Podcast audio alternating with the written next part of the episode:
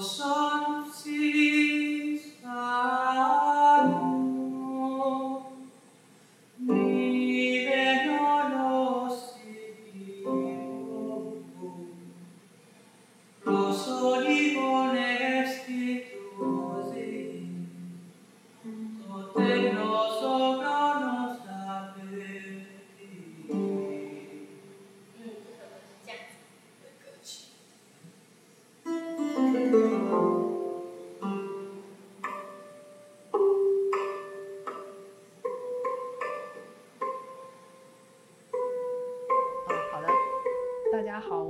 是一小间，一小间。其实，在节目开始之前，我要先说一下，这个这期节目录了两遍。对，哎呀，这个是时间线循环了呀。这个 就是解释一下怎么回事，就是我们第一遍录完以后的那个文件呢，它出了一点问题，于是我们商量了一下，就是还发生了一些鬼故事。对，像闹鬼了一样，还不如重新录一次算了，对吧？啊，是的，是的，是的。啊，好的。大家好，这里是一小间。大家好，我是汉娜。我们这一期已经是第二遍说这个话了。对，好的呀。It's okay. It's okay. 对，反正所有东西虽然都是第二遍说，是吧？但肯定，嗯，也还是会不太一样的。二周目。嗯嗯嗯，对对对，毕竟会更熟练嘛。业务就是这么培养起来的。对，好，那我们就那个走流程了啊。就是大家看这一期的标题，应该也知道了，我们想要聊一聊关于这个性别的话题嘛。嗯。就是那个中规院的那个事情嘛，你听说了吧？你你就算没听说，上一次你也已经听我说，现在现在又听说了一遍，嗯，又听说了，又听说了。对，就是有一个我们行业内比较最近发生的比较骇人听闻的一个性别歧视的事件，对吧？他就是说有一位这个啊设计院的领导呢，他就是要求啊某一个这个竞赛的项目，当然是很重要的项目，他要求跟他合作的这个单位。所有的主要的负责人和汇报人都必须是男性啊，一些非常诡异，但是又且非常符合一些调性的言行举止啊，我意料之中又在意料之外的感觉，这叫意料之中，不对，叫意料之外，情理之中，情理之中啊，对对对对对对，是的。就是怎么说呢？你你你说你说这个事情吧，就是它应该发生吗？但它不应该发生。但是我又觉得我自己习惯了这种事情，就是习惯了呀。因为我们以前也是有一个项目，我们的这个负责的设计师也是一位女性嘛，然后团队里面其实确实是女生比较多一点。啊，男生比较少一点，但是我们的总监是男性。嗯，然后呢，我们在汇报这个项目的时候，就是有一个所谓的专家，然后他就说什么啊，你们这个设计一看就是女设计师做的，就是这种阴阳怪气的，带有一定鄙夷的这种语气，对吧？就你你很难去理解什么叫做看一看就是女生做的，你想表达的到底是什么？你要是觉得它好或者觉得它不好，你就直说就好了嘛。对啊，而且我觉得就是设计只有好或者不好，你喜欢什么，你不喜欢什么，就是女性、男性这个东西的议题，其实一开始就不太该存在的。我就是我觉得就是这个歧视这个东西，真的不是说中国只有中国才有或者国内才有。我觉得其实北美这边真的也不要太严重啊。就是曾曾经我还在美国工作的时候，当时有跟一个相当大的建筑事务所合作，当时他们就指明要求我们这边是女性的呃设计师负责项目。他指定的是要女性，对，不是要男性，指定的要女性。然后我当时还觉得，哟，呃，你这个啊，上道啊，上道啊，是不是学会了一些政治政政治政治正确的内容啊啊，政治正确，对，不能叫女权，嗯，对对，是不是学会了一些你知道一些方法，就是引流的一些方法还是怎样？我以为呢，就是他们多了不起呢，就过去以后看，就所有的人都是四五十岁的白人老男老白男。然后他们讲话就是他们他们他们的那种方式，其实不是那种上来训斥你或者怎么样，他们就是一种很诡异的威压的态度，优越感。他他的那种态度是让我觉得更恶心的。当时我的老板就跟我说了，就为什么他在会议上面那么 aggressive，就是我们所有东西都需要讲完了以后，然后就是要有一个就是跟他们一个对峙的状态，就是因为他们会。点名要我们去，就是因为我觉得女性好 push over。我觉得他们的这个想法就是太落后、太老土了。他们就觉得这个呃女性比较好控制呗，对，比较好说话啊。然后你们去了以后，他们还是这么觉得，就觉得他们展现出一副所谓男性的这个威压的状态，你们就会屈服。但是大人时代已经不同了。对啊，大人时代已经变了。真的是。哦，而且其实我们说来说去就是想说，我们这个行业是吧，没有任何一项工作需要用到男性才有的一些特殊的器官，没有。所以不明白为什么，其实很几乎现在没有什么行业说必须要有男性的这个器官，或者说要利用他身体的优势才可以去做的，其实就是没有的。你你又不需要用特殊部位画画，对不对？你也不需要用特殊部位写字。对。我们今天也不是想要再去讨论它这个事件本身的一些内容，或者说我们这个行业现在啊男女有多么不平等啊什么的。我觉得这些东西自有人去讨论。是的，而且它到底现状是如何，大家是有目共睹的。我们还是想要说一些比较有趣的话题吧。就是说，既然建筑师有男的有女的，然后有的时候男的看不起女的，也有可能有时候女的看不起男的，对吧？就互相之间有这个矛盾。那我其实就是想提出的一个问题，就是那建筑这个物品、这个物件，或者说这个环境本身，它到底有没有一个？性别之分，因为我们知道，像在什么法语里面啊之类的，他们不是说有一些单词是有阴性跟阳性的吗？嗯，对的。其实就是对于，相当于是他们对于这个物品的一个理解嘛，就认为它是雄性的还是雌性的。但是我觉得建筑是不是也是有这种特性的？其实。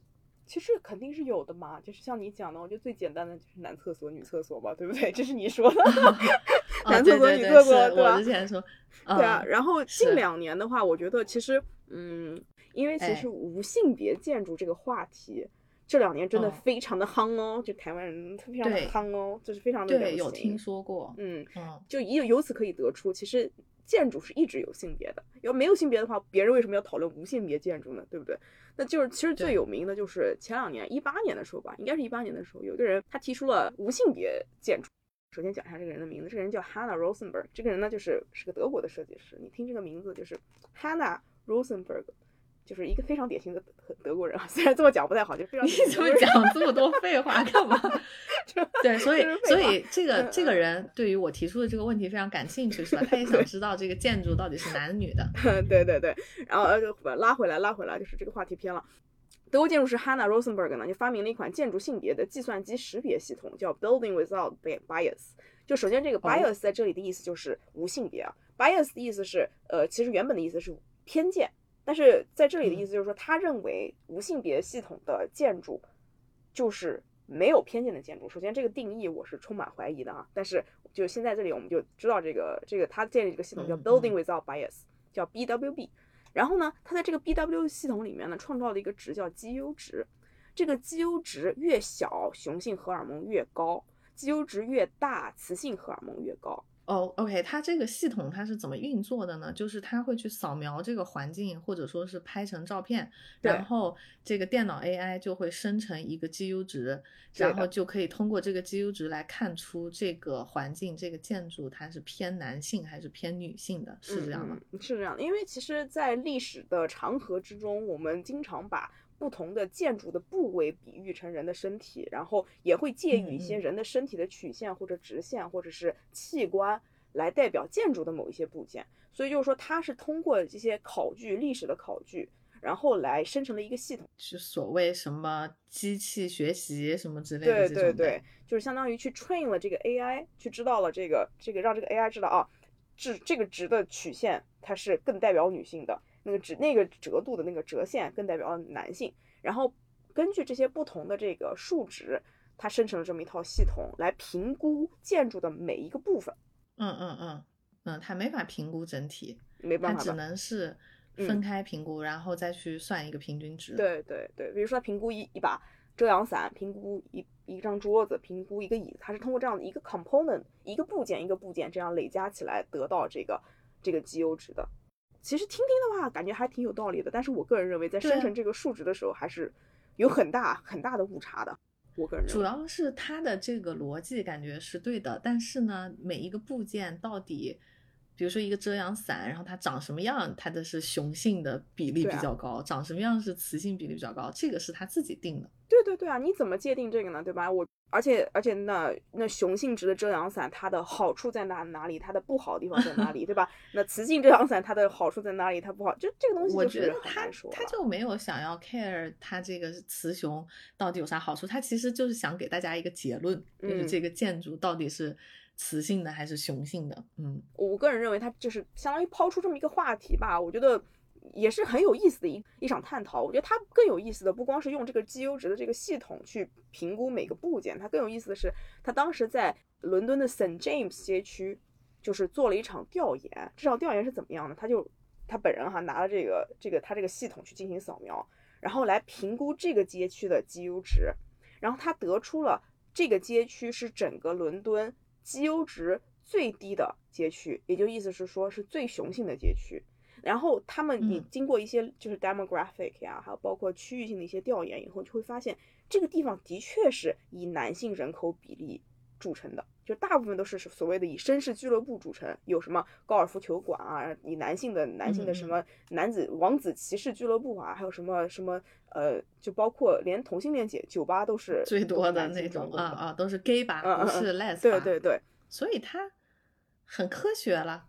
所以他这个的结论非常科学了，嗯，多少是挺科学的吧。然后他就，他就在这个街区这个地方干了一件什么事情呢？他设计了做绩优值都为零的建筑，意思就是说无性别建筑哈，就是绩优值都为零的建筑，它分别是影院、剧场、图书馆、休息亭和一个书报亭，全部都是休息的场所，以此来批判这个 James 街道中所弥漫的男权色彩。这这第二个我不太懂的点，为什么无性别建筑就可以批判男性？的街道了，我这个也是持一个怀疑态度哈。你无性别怎么批判男性？这个我也不懂这个逻辑在哪里，但是也是很有意思的。它这个几个建筑，我会让就是我们会把它放在那个评论里面，非常有意思。我我不觉得它无性别，我觉得它鬼气森森。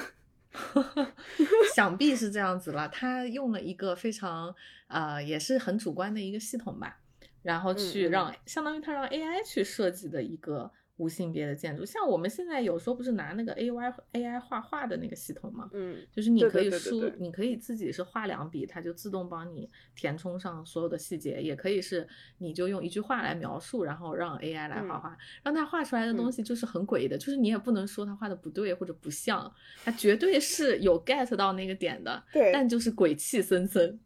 对对对，你懂的，你你，我觉得他俩应该懂我讲的是什么，反正就是就是非真的是鬼气森森。然后其实这里的话，我我倒觉得就是 Rosenberg 他本人说了一段话，我觉得是挺对的。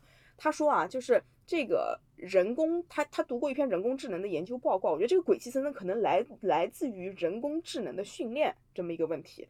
他说读了一篇人工智能研究报告，他就说啊，即经经过教育的机器认为男人是程序员。而女人是天生的家庭组织者，就是在进行这个性别识别的时候，就是这个社会就已经在教 AI 说女人是天生的家庭组织者，男人是程序员，然后对这种男男女社会关系的这个惯性，才导致了这个呃 AI 造出来的东西它也存在偏见哦，所以也可能会让我们觉得就是有一种那种莫名其妙的。鬼气森森，但是 太复杂了，太复杂。我觉得他把这个他把这个问题极度的复杂化了，因为他本来去利用 AI，他就应该相信 AI 是一个公正不阿的角色。然后他现在又要说，就连 AI 都是具有这个性别偏见的。那如果这样子的话，他的这个小实验其实就会有点站不住脚。他最后设计出来的这个所谓的无性别，那相当于不是还是由一个非常具有 bias 的 AI 来设计的吗？对啊，但是他的意思就是说，他好像没有教育他的 AI 去这么认知。但是那我就要问一个问号，他教育他的 AI 怎么认知的呢？我我觉得他他的 AI 是怎么认知男性和女性的？这又是另外一个问题了。就所以说，他这个整个项目让我的感觉是非常有趣的，有很多潜能，但是也制造了很多的困惑。啊，当时这个真的是一时激起千层浪，全是对他的批评和批判。但是我倒是觉得是一个很精彩、很精彩的项目，大家可以去看一看，审美也非常的棒。嗯嗯嗯。对，所以我觉得它其实这个更加像是一个很先锋的这种小实验嘛，对吧？现代的一个探讨。当然，我们也不知道他在训练他的 AI 的时候是什么标准，但是其实，嗯，有一些标准，我觉得我们是可以猜出来的。因为其实，在那个古代嘛，古代的话，有一些建筑元素，它本身是有明确的性别指向的，对吧？嗯，对的，对的，对的。那你要说这个性别指向这个东西，就很悠久、很长远的这么一个故事了。其实你要追溯到建筑的性别起源，我们就要说到我们的古希腊建筑，又是他们，古希腊带着他们的神来了，向我们走来，带他们的神。来了啊，带着带着泰坦的儿子宙斯来了，就是啊，就是我们都知道，古希腊是欧洲建筑、欧洲文明、欧洲宗教的起源。对，他们很多东西呢，就是说，包括现在也依然在沿用着。就是我们现在很多呃看到的那些，就是现在当代建筑里面非常浅显对于女性、男性建筑的这么一个理解，就是我觉得大家都知道，有很多建筑建的像生殖器，对吧？女性生殖器、男性生殖器都有，这是就是现在当代建筑对他们理解的最。最最浅显的一种表达，就比如说曲线代表女人的线条，直线代表男人的线条，对吧？那有没有大家有没有想过，就是为什么为什么曲线代表女性，为什么直线代表男性呢？哈达强大啊，好突然，对，就是我其实之前也一直想跟你说这个问题来着。我觉得让就是说曲线就是女性，其实这个就是一个很牵强的东西。其实男女的身体真的有那么大的差别吗？对吧？你说男的没有曲线吗？当然，当然对吧？当然，当然是有的啦，啊，所以，哎，刚才你的问题是什么来着？对，就是为什么？为什么男性、女性代表曲线，男性代表直线呢？那，那我觉得肯定就是说，一开始就是这个希腊嘛，因为这个建筑的最初的规则，相当于规则制定者是希腊的古希腊的建筑，所以肯定是他们当时的某些东西，然后定下了这个规矩，然后从此以后人们就很难再跳出这个框架。是的，是的，就是其实你要追溯到最最一开始，人类建筑里面最重要的一个结构部分叫做柱子，对吧？柱子是最重要的。我以为是梁呢，好吧，梁也很重要啦。但是但是因为因为那个呃，就这里就是柱子，柱子最重要。OK，好，你说是柱子，柱子最重要，柱子最重要啊，柱子最重要。然后我们都知道，就是勒柯布西耶他有勒克布西耶他有一个柱子系统，对吧？那他这里对柱子的重视来源于哪里呢？就来源于古希腊。说到最开始的古希腊哈，古希腊做建筑是为了什么？都是做为了神庙，对吧？他们当时是为了供奉他们的神，宙斯也好啊，雅典娜也好啊，是就是赫拉也好啊，都是他们的主神，对吧？他们要供奉神。那神，他神一开始的时候其实不分男女的，一开始不分男女的。等一下，所以一开始宙斯的宙斯是同性恋，宙斯的老婆是男的，你是这个意思吗？只是，只是说宙斯，因神都是没有性别的，在所有的神话传说里面，神原本都是没有性别的。就像，这就是为什么观音被讨论那么多年是男是女这个问题。懂了，懂了，对吧？啊，神都是没有性别的。就像吉祥物也是没有性别的，冰墩墩是没有性别的。嗯嗯，对啊，对啊，他们只要被人感知信仰、感知爱、感受感受一些超越人类的东西，我觉得就是。就要从基本上根绝人性最简单的一点，就是去掉他们的性别，对吧？所以其实一开始他们都是没有神，都是没有性别的，包括赫拉，包括宙斯，包括他们的女女儿、儿子、子孙后代都是没有。那就没有女儿、儿子之说了，就是呃孩子。嗯，但是诡计多的男人这个时候就 kick in 了，在公元前五百世纪左右，就是公元前多少世纪？五百前五百五百五呃 B C five 五五零。公元前五百五十年，对，五百五十年。然后五百五十年的时候，当时呃，雅典出现了，雅典出现了它最初始的民主形态。那个时候，民主干了一件什么事情呢？就是让除了女人和奴隶以外的普通公众都参与到呃社会的这么一个政治讨论当中了。那你就知道。女性其实，在当时是社会地位非常低下的，呃，一个一个就没有就没有政治权利嘛？就像现在没有罪犯被剥夺政治权利，终身是一定是他的惩罚之一。嗯，然后诡计多端的这个雅典人，他们就想到了，我怎么能让女人服从于我们给他们设定的这么一个社会制度或者社会层级里面呢？我们就告诉他，他们的神也是这样的，他们的神也分男女。所以这个时候就产生了男神和女神这两个区别，一个宙斯代表了天地自然万物光，对吧？这些所有伟大人类不可解的这些神秘力量，然后分成的女性那一部分，雅典娜、赫拉这些人分别代表什么？哈，给各位读一读。赫拉代表什么？生育呗，家庭，对吧？然后雅典娜，但是雅典娜代表了智慧，而且她好像曾经也是一个战神。对，used to be，对，以前是战神。对，然后她后来变成了艺术的女神，啊，女工，对，她代表了女工，就她代表了所谓的文明、文静和和美那一部分。然后还有其他人专门代表美的，雅典娜，她变了，她变了啊，因为她后来她就把战争的那一部分分给那个马尔斯了，就是对，就慢慢的分裂出去了，就把这一部分分裂出去了，就是什么院系大调整，对对，院系大调整嘛，然后还有包括那个什么维斯塔，维斯塔。维斯塔啊，就大家唱歌里面那个 Vesta，这个人啊，你不要听那个什么歌剧院唱的多美，你知哦，道那个歌剧维纳斯吗？Vesta，Vesta 是一个西有个西班牙歌剧，然后他唱、他那哦首他歌剧名字叫 Vesta，你知道 Vesta 代表了什么吗？没不知道。代表了灶火，你们家那个炉灶，他就是我们的灶王爷。哦，所以他管做饭呗。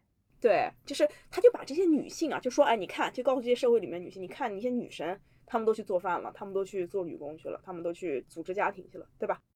首先我们要 clarify 一件事情，就是说清楚一件事情，就是他们供奉的那个神庙，不是代表是神的住所，代表的是神本身，这个是和我们中国人不太一样的。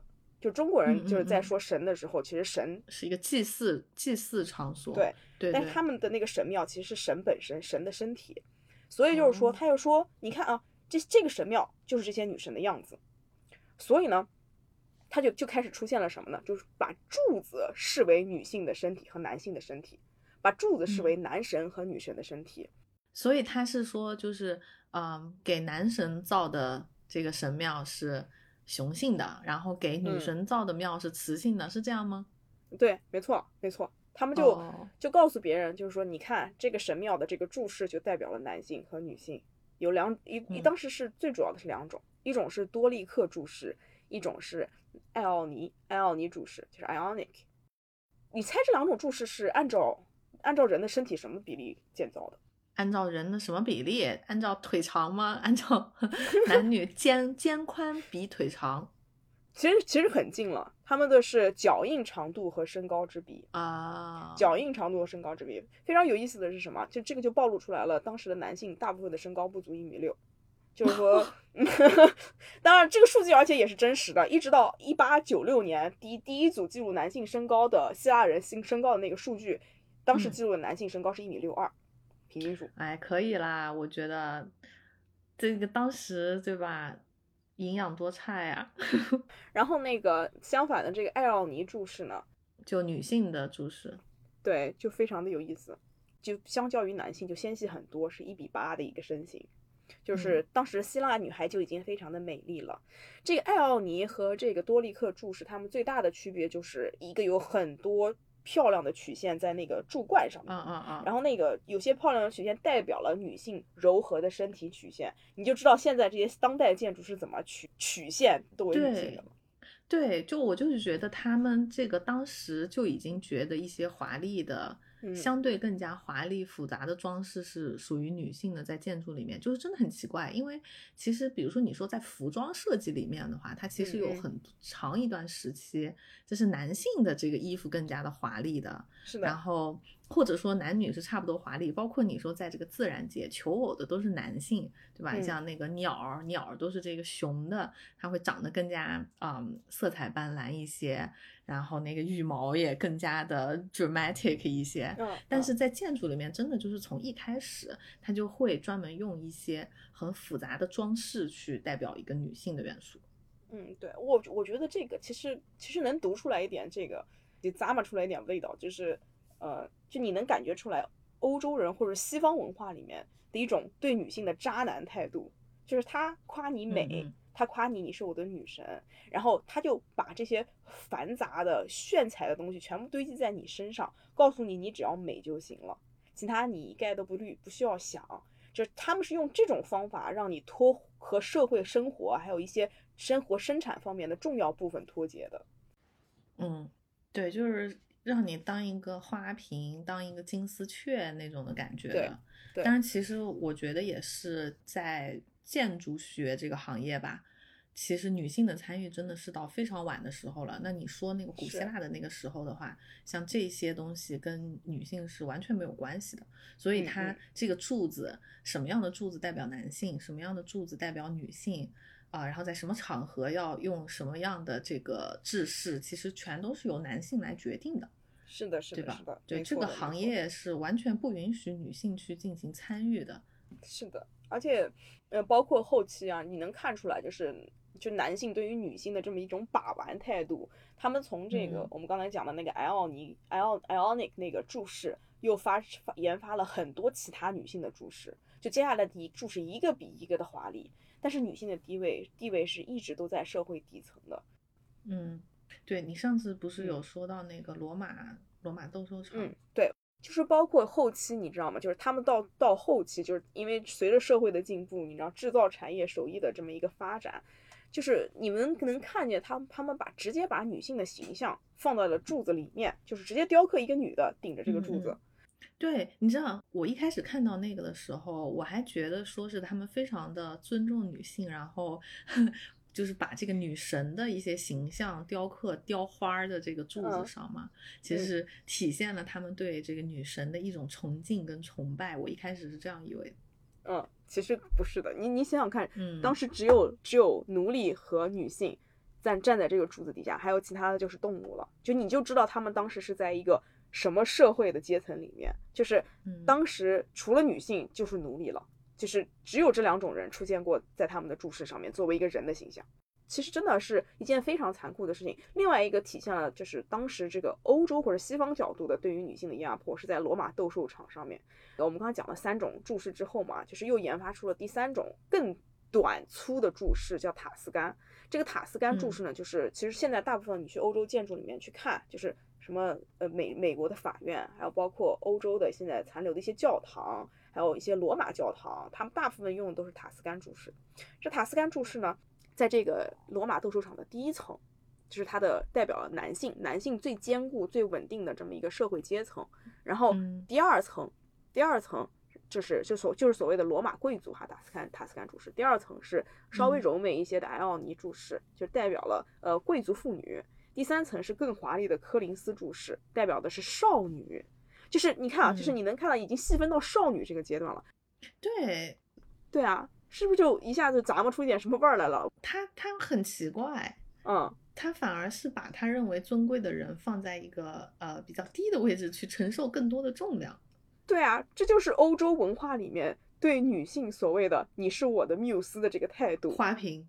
金丝雀，对，你看我是爱你的这个态度啊，这这就是欧洲人的渣男态度。你看我是爱你的，但实际上他会让你做什么事情吗？他不会的，就是你你在这个社会里面，你的地位永远都是脆弱不堪的，对吧？就是这么觉得这是一种理解，对，这可以是一种理解吧。嗯，因为我也有看过别的理解，就是他的意思是说，啊，你越接近天空的这个。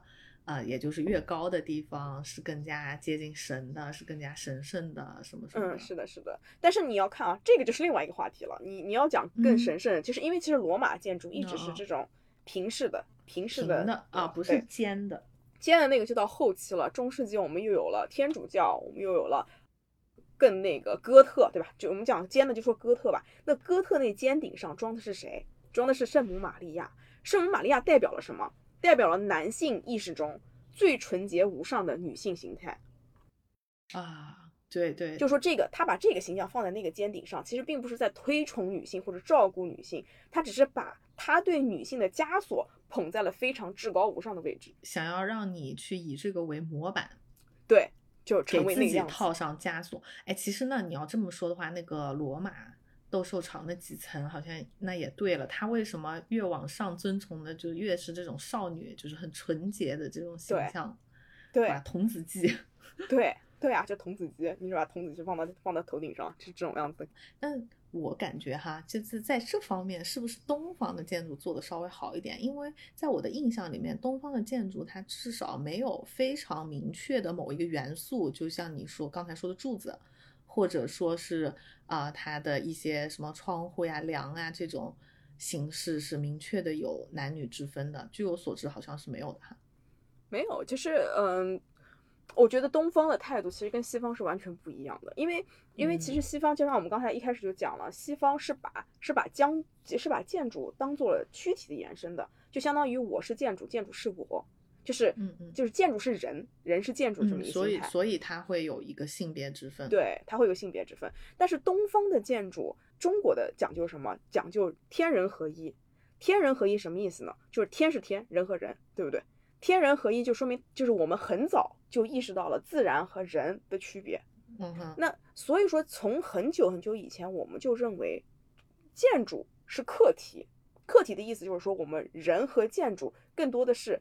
两个，他就很早就知道了两个不一样的东西，就像猫知道自己，猫永远都不会知道自己是猫，猫会觉得自己是人，但是狗会知道自己是狗，狗和人是有区别的一样。对，我明白，我明白，就是嗯其实我们是很容易理解这个概念的，就是建筑或者说自然跟我是不一样的。对呃，其实我会比较难理解的，应该是为什么这个古希腊人会认为建筑是一个身体的延伸，这个其实听起来更加的奇怪一点。嗯因为其实古希腊就是这么讲嘛，就要从他们神话故事讲一下。因为很简单的来说，就是因为宙斯的这个希腊神话也是啊源于源于什么呢？源于呃呃，宙斯创造了天地。宙斯是怎么创造天地呢？他是掀翻了泰坦，就是他的先祖的那一辈，然后自己化为了这个天地的一部分，才制造了天地。嗯嗯嗯所以他们认为天地就是他们人，就是他们的神。那他们的神创造了他们，所以神是他们的一部分，他们也是神的一部分，就导致他们供供奉那个神庙，就是相当于是他们他们的神嘛，你理解吗？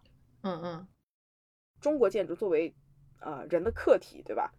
呃，就它不没有承载一个一个肢体任务，它不是人的肢体，嗯嗯嗯，它是一个客体，它就是对对对，它是一个物品。对，我觉得它是一个物品。然后其实像在中国古典的哲学里面，应该还是认为物品是没有性别的。对，所以这个也是为什么我会觉得说，像是东方古代的建筑，就是包括像日本呀、韩国呀等等的其他的嗯亚洲国家，其实对于建筑的态度就是它是没有性别的一个客对体。对，而且中国你可以看出来，就是中国的建筑更多的是往华丽那个方向走的，能越嗯华丽越好，就越华丽越威武，用料越庄重，雕刻的花纹越精细，它越代表了一个皇室这么一个威严。所以我更倾向于，呃，建筑在中国的传统中是一个女性的身份，它是就像一个就像一个现在男人的跑车一样，男的大部分会叫自己的跑车叫自己的女朋友，对不对？就是它更多的是这么一种客体的形象存在于所有皇家地址里面，对，它是皇上的所有物，对，这嗯个是可以理解的，因为好像一直我是比较同意这一点，因为好像一直有这种趋势，就是会把嗯。自己的某样物品给它女化，就像你说的，我的跑车、我的奢侈品是我的老婆，我的、嗯。我的房子也是我的老婆，然后又会把女性进行一个物化，对，是的，是的，嗯女性一个物化，就是是一个一个来回的这么一个强调的一个嗯行为，而且还有，其实就是为什么觉得东方古代的建筑整体偏女性哈？除了嗯这个主体、客体以及认知上面的原因之外，就是它的形态多少还是，呃，也是有一点代表了当时男性凝视下的女性关系的，就是一嗯般比较少那种很高耸的建筑。嗯，就除了具体的一些某一些功能特殊的功能性建筑之外，其他的建筑它基本上是一个非常低矮，然后俯首称臣的态度。嗯嗯，是的，匍匐于山川之间嘛，对吧？这个都是对对，嗯，其实中国很早就就掌握了建二层楼的这么一个知识。我们之前讲过，英国一直到十九世纪的时候才真正学会了建二层楼。就是中国嗯其实很早很早就已经学会了。就是我们以前有讲过，有些建筑它是二层的，比如说勾栏画院，勾栏画院它要登高望远，对吧？就是这个这些地方是很早就有二楼啊或者三楼的存在的。但是呢，就是说中国的皇家建筑从来没有过二楼这个说法，对吧？你可以看到，哦从来没有过二楼这个说法，说法就或者是我我我知识浅薄，但是我的寡闻，反正对在我们的认知没有啊对我是从从来没有见过的。然后大部分都是高栏画柱，就是很高的柱子但还是只有一层。挂飞檐，只有一层。对对，就是。除了那些塔嘛，除了一些就是塔，嗯嗯嗯，塔，嗯 雷峰塔或者一 些二层的阁对之类的这种，对它是有一个特殊的需求的嗯的。但是你也可以想啊，塔是用来干嘛的？最最早就是用来看敌军的，对吧？用用来警啊示国家的，用来震慑这个敌军的。那震慑这个功能又是什么呢？是雄性的功能，对吧？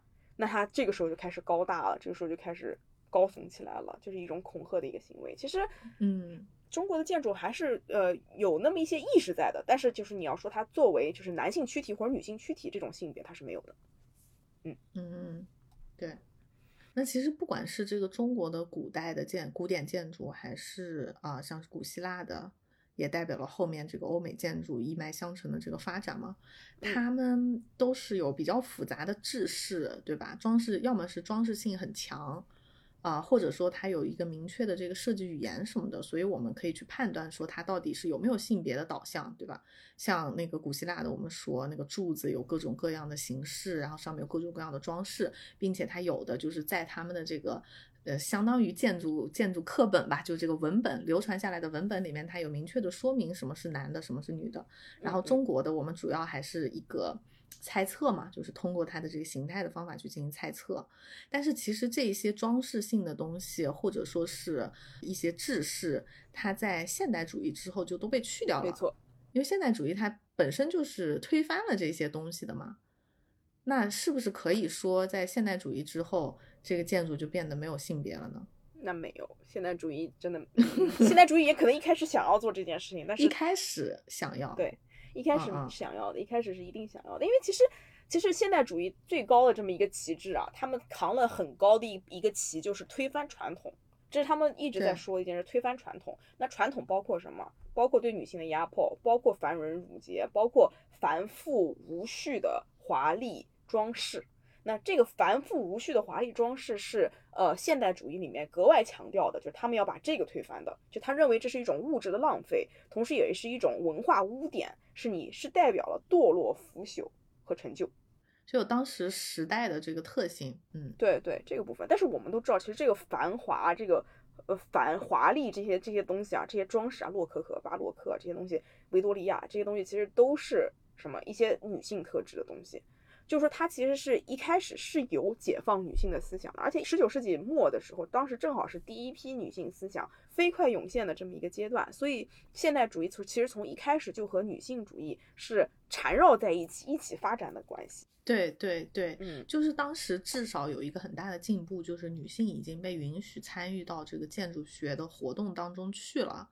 像是最早的，呃，据我了解，应该是一八七一年，在美国的康奈尔大学，它可以开始招收女性的学生去学建筑学。但是比较搞笑的就是，他们虽然说是招你，可以让你学建筑学，但是呢，它仍然不你不能让你就是注册在建筑系或者怎么样，就是呃难度非常的大。像是后来林徽因去宾夕法尼亚大学学习建筑的时候，她都只能注册在美术系吧，嗯嗯，然后对他只能就是以这种旁听生的身份去上一些建筑学的课等等的。嗯而且当时一些比如说毕业了以后想要从事建筑学的女性，她也不能像男性一样就是开设自己的事务所呀，然后考取执照呀之类的，她只能以一种非常奇怪的说法叫做赞助人。patron，嗯对对对，他可以以这个 patron 的身份、赞助人的身份开始主持，但是呢，大部分人也只认可他们去做一些像是住宅的室内设计呀，或者说是装饰的这种工艺美术的设计啊嗯嗯等等的，而不会给他们赋予就是更加重要的一些设计任务。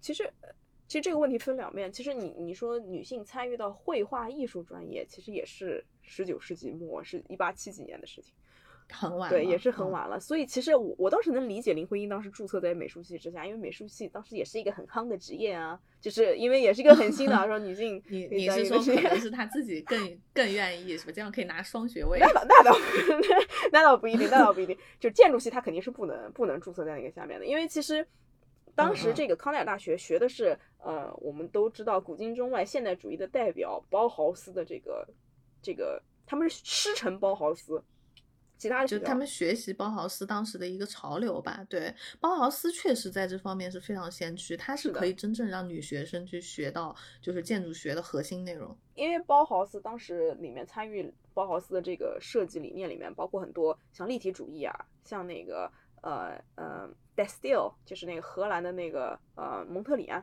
蒙特里安，就他们嗯其实这些嗯思潮是影响了蒙包豪斯影响的很深的。那这些思潮最大的特色是什么？他们都是从工艺美术研研研发出来的，就是他们都是从艺术开始的，现代艺术开始的。所以就是说，嗯，包豪斯当时是用了一种很巧妙的方法，让女学生参与到他整个呃学习建筑的这个过程里面来的。他说，这个其实也是建筑的一部分，就把这个立体主义啊，把这个呃嗯蒙特里安啊嗯这些人的就是理念啊，全部都掺和到这个里头来了，然后全部 offer 给出去给他们的学生，不分男女。所以他们其实真的是非嗯常非常先锋的。但是最大的问题是什么呢？命太短了，对呀、命太短了。如果这个时候包豪斯还在的话，他们可能也堕落了吧。但是但是当时他们真的命太短了，短短五二十五年，这个学校就已经销声匿迹了，奇迹只发生在一瞬间。那最大的问题就在于他们生活在纳粹德国，他们生活在那个一战的那个年代里面，那个时候动荡嘛，社会真的是非常的动荡，动荡动荡的社会里面会产生伟大的奇迹。也会造造就非常伟大的悲剧，那就是其实包豪斯就是那个时代我觉得最最大的悲剧之一。在战乱开始以后，哈，就是包豪斯就是他们真的推出了这个非常漂亮、非常先进的现代主义，就是简化了所有的线条，那些教育模式，对啊，教育模式也非常先进，繁文缛节也被抛弃了，大家都可以开始很有那个自由的倾向存在了。这个时候纳粹上台了，上台的概念第一件事情就是什么？我要。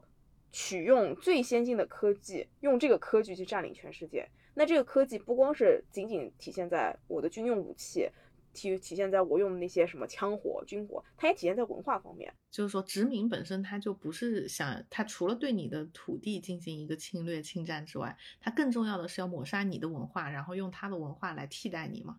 就是这种文化殖民，对对，文化殖民嘛，就是而且这是他们基本上就一旦一个殖民地产生了以后，他们第一件会做的事情就是学语言，对，学语言，对吧？对，先先学新语言。对，那学语言其实跟盖房子一样重要，那你得把你的人带过来嘛。那他们想到的第一件事情，盖房子是用什么语言呢？就是用现代主义的语言，因为现代主义当时已经设计语言。对，让他们就相当于，比如说什么，当时日本人在台湾让他们学说日语，然后现在纳粹就是说让他们学说同样的设计语言，对对，学现代主义的设计语言。全世界都在说现代现代主义的设计语言。他们因为现代主义有一个非常明显的特点，就是它因为线条简洁，而且当时已经产生了工业革命的初期效果，车初期业绩就是呃可以大大范围的生产，叫 mass production，对吧？可以大范围的生产，可以批量生产了。所以他们就成为了批量生产的呃首批工业品，跟，就纳粹决定啊，就是我用这个语言，我就可以带着他们这些房子的零部件，我就运到一个什么非洲大陆啊，运到法国啊，运到什么就法国不说了嘛，就运到别的地方，就运到他们想侵略的任何什么南美也好，是任何地方带过去，我盖个房子，我让我的人住进去，以最快的方式，因为这样就因为现代主义的建筑它非常有效率，繁殖，快速繁殖的建筑。现代主义后期就是那个时候，就一开始叫 modernism，对吧？后期就变成了 international style。international style 是一个贬义词，就叫国际建筑语言。然后从那之后，从那之后啊，就是现代主义就开始落衰落，就他们再也代表不了反抗，代表代表代表不了革命精神了，因为他们已经被敌军窃取了他们的精髓，被被拿走了，对不对？嗯，那这个跟性别有什么关系呢？所以现代主义的语言它。至始至终都是无性别的吗？还是说它在被作为一个武器了之后，作为一个殖民的武器了之后，它其实发生了变化？它作为一个殖民武器，就是其实这个逻辑是这样子的，因为它当时反抗的是什么？它反抗的是繁文缛节，反抗的是那些传统的旧制，旧制里面包括了呃，包括了解放女性，对吧？所以他们当时解放女性是他们要做的一件事情之一，但是在战争开始之后。因为他们的使命已经从解放传统变成了殖民了，所以解放传统在这一部分已经戛然而止了。他们的语言可能还是简洁的，他们的那些效率可能还是很高的，但是他们在做的那些边缘的那些产品，就他们就已经停开始停止了。嗯，假如说啊，我们做一个，做我我们做一个文创，一开始这个文创是为了弘扬中华文明的，对吧？然后呢？中途，这个这个这个文创，它突然被别的文化拿走了。韩国被韩国人拿走了。韩国人说：“你这个不是汉服，你这个是韩服。”那他这个他这个他这个物品，或者是他这个语言所代表的那一那那个精神，就立刻就流失了。嗯，就立刻被曲解了。所以就是相当于他本来希望能够把这个性别呃建筑当中的性别给抹杀掉，做成无性别的。嗯，然后用他的这种语言代表一种完全中立的态度，嗯，但是他其实到了战争这一步了以后，他就已经完全忘记掉了自己的初衷，他最后变成了一个战争当中的武器嘛，他其实还是一种，嗯，比较偏男权的这么一个，嗯，一个代表。这么说吧，这么说，这么这么说可能更好一点，就是，嗯，就是其实现代主义在出生的时候是有。很典型的就是说，呃，反叛精神的，但是当现代主义一旦全面占领文化和思想的主导地位以后，它就不再不再反抗了，不再否定从前的传统了。相反了，它就变成了现在既定制度的维护者，然后就丧失了他的那些反抗精神。就是那那那丧失了反抗精神以后，就说明什么呢？他们维护进一步在维护，就是男性对于女性的这么一个统治地位。就是说他这个这么多年的努力就就白费了嘛，对吧？对，可以这么说。嗯。但是其实也是从现代主义当中，它开始对于女性的使用者开始有了一定的考虑。因为我们前面讲来讲去就是在说，比如说这个建筑师他是怎么想的，建筑师男是女，或者说是啊它的建筑里的哪一个元素、哪一个设计语言体现了他的性别。其实我觉得还有一种来回答我们今天提出的这个问题的方法，就是说。啊，来看这个建筑的使用者，他的性别到底是什么？其实很多人就会觉得说，建筑那当然就是以任何一个空间环境都是男女老少都可以使用的。但是其实这个概念是在现代主义之后才被提出来的。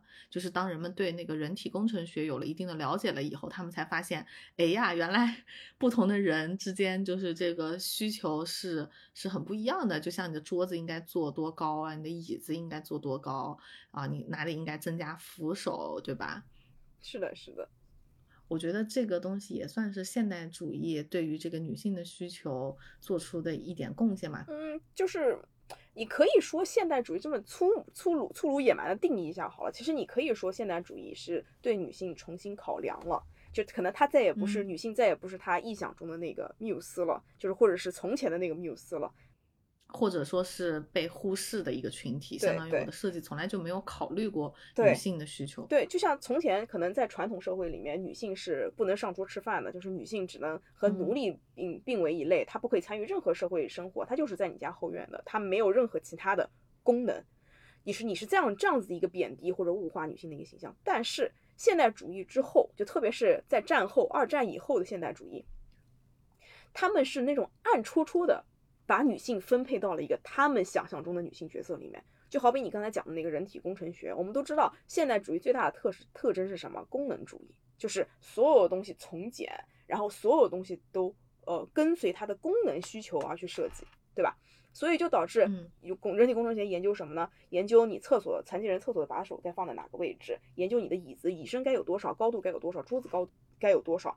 那这个地方要提醒哈，这个地方所有的尺度都是按照。成年至青年男性的尺寸去比划的，但是只有厨房的尺寸是按照女性的身材比例尺寸去比划的，那就他再次把女性框在了他们所臆想中的那个女性的角色里面。他说：“我们尊重你，我也给你分配社会任务，那在家庭生活也是你的社会角色。”他把你分配到这个里面，然后说：“我根据你的这个身体来制作这个厨房，就是对你的尊重。”就是史上非常有名的 Frankfurt Kitchen，哇，第一次完整的发音了这个 Frankfurt Kitchen，没有发音错。那这个 Frankfurt Kitchen 就是由女性形象的身体尺寸来做出来的，根据女性在厨房间里面生活的流线和行动的流线制造的这么一个厨房间的设计。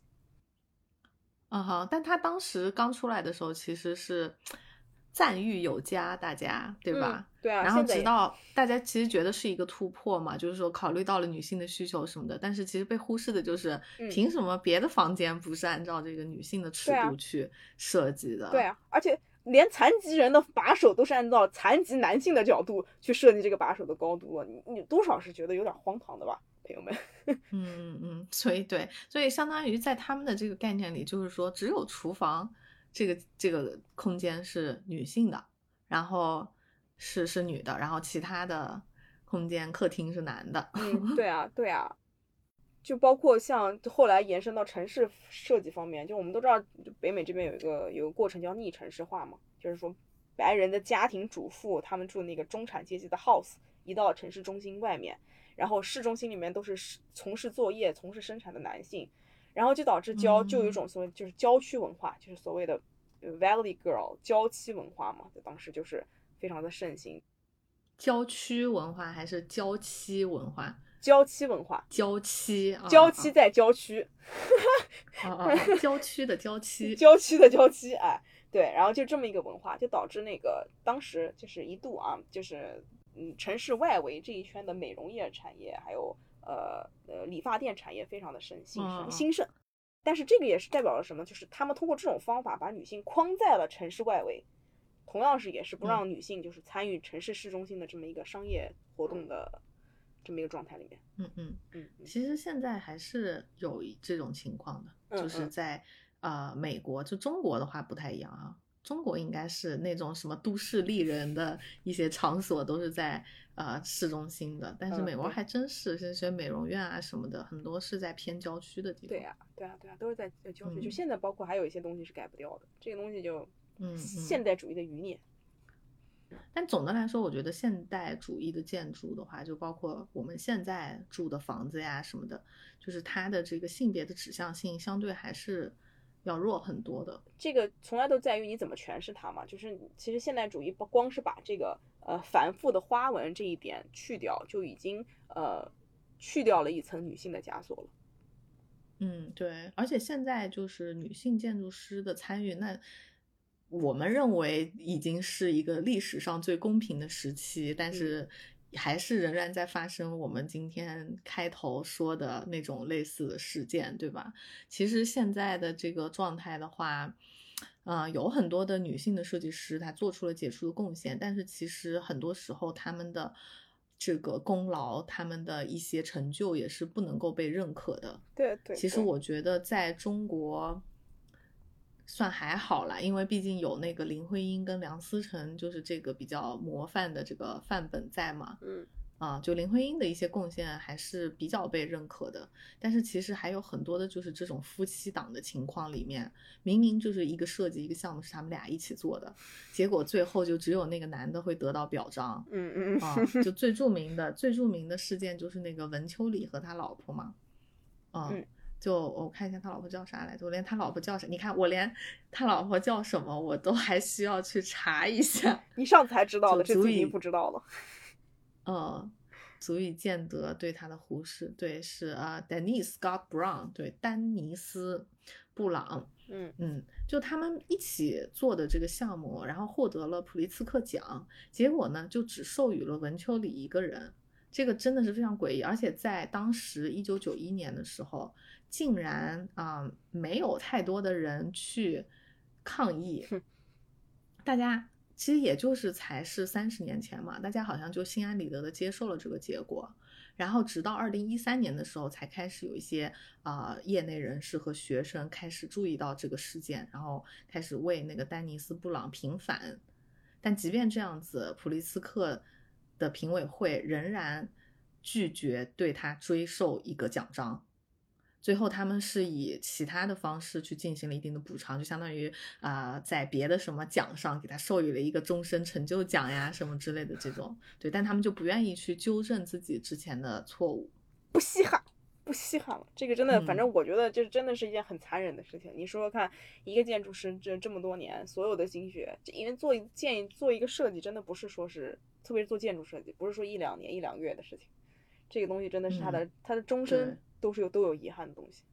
但现在那个也有很多的女性的建筑师或者设计师，她其实会打着一个女性主义的旗号，嗯，比如嗯她说我整个班底都是女性啊，整个团队都是女性啊什么的。对，这这种情况你怎么看？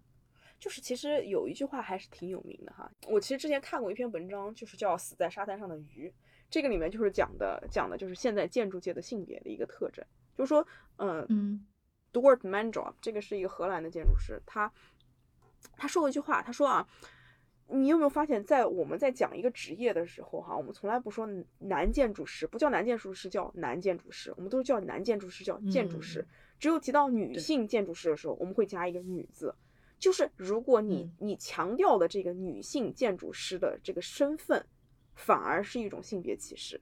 嗯，对，其实在嗯这个称呼上的话，全世界非常非常多的语言当中，有很多对于一些比如说相对比较有高光时刻的这种职业，对，嗯，甚至只是一种普通的人称的代称，它的默认都使用男性的，包嗯。括中文其实也是这样子，英文也是这样子。比如说医生啊、老师啊之类的，律师这种职业，嗯。一般默认就是男的，如果是男的就不会额外的单独说了，但是女的才会说是什么女律师、女医生之类的这样子，甚至就是只是在指代一群人的时候，都是用的是男他，就一群人有男有女的情况下，他就是会用男他。对的，对，所以在这种情况下，我觉得我对你刚才说的那个话的理解就是说，嗯，他特地的去强调自己是女建筑师，然后女建筑师很特殊这件事情。也是有两面性的，就是也许它可以唤醒大家的这个意识，但是也有可能就是更加加深了人们认为女的是特殊的这一个概念。嗯嗯，对对对对，你这个说的对的。因为我是我是觉得，就是他不断的提出的话，他就是一遍一遍的在强调，嗯，女性的特殊性和男性之间的差别等等的内容。就是我非常相信，百分之一万相信他的出发点是好的。然后我也相信，就是这些事情它都要经历这么一个阶段吧，嗯，但是我是觉得现在跟性别相关的一些，嗯，议题的趋势吧，就是不仅限于这个建筑学的范畴，其实最终的目标可能还是无性别，就是模糊这个性别的界限，因为自从工业革命之后，男女没有那么大的差别了。按道理来说，工业革命之后男女应该没有那么大的差别，但实际上是有的，差别还是有的，就是要不然就不会有那么多什么要你要求同心同酬的这么一个活运动了，是有是有的。但是像你讲的，其实呃，我觉得模糊性别边界和无性别建筑这是两个概念，就是就是无性别建筑更多的对于我来说，更多代表了一种无情绪的建建筑形态，就是但是所有的建筑的故事或者所有建筑的美感都来自于它的它的相似性。它和你记忆中某一个梦境，或者是和你记忆中某一个形象，或者是它就它跟你 click 的那个点，其实是你是要就是对它有一定的情感回应的，它才是一个美的建筑。所以，我我对于无限边建筑还是比较有保持怀疑态度的。情那情感回应的话，那跟性别也没有关系啊。嗯，对啊，跟性别没有关系。但是你要知道，因为人类最这个这是个很吊诡的地方，人类所有的历史记忆。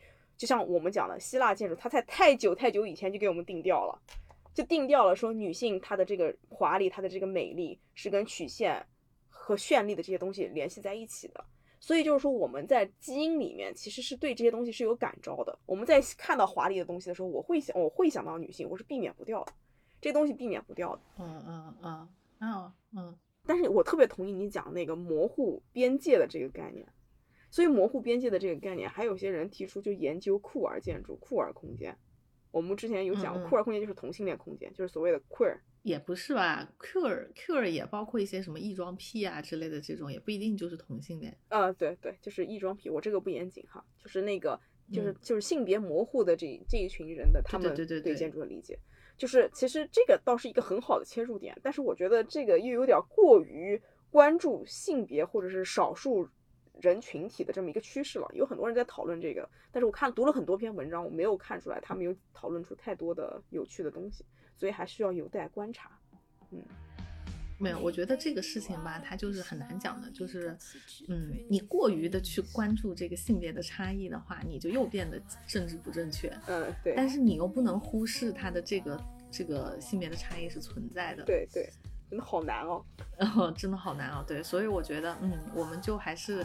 探讨一下，只是讲一讲吧，一些比较和建筑和性别相关的一些趣闻。嗯嗯，对对，其他更深层次的东西就，对啊，观点永远都是存在的，观点是会骗人的，但是故事不会。好的，谢谢大家，就就这样结束了，就戛然而止，朋友们。好，嗯嗯啊，就好啊，我们这个嗯讲了两遍，其实。两边之间也还是有很多差别的，嗯嗯，是的，是的，嗯，所以这这个这次真的是非常难产的一期，如果之后没有能够在十五号准时上线，也请多多包涵。是的，是的，而且而且就希望大家听得愉快，我们讲的还是挺爽。嗯，好，那就先这样，拜拜。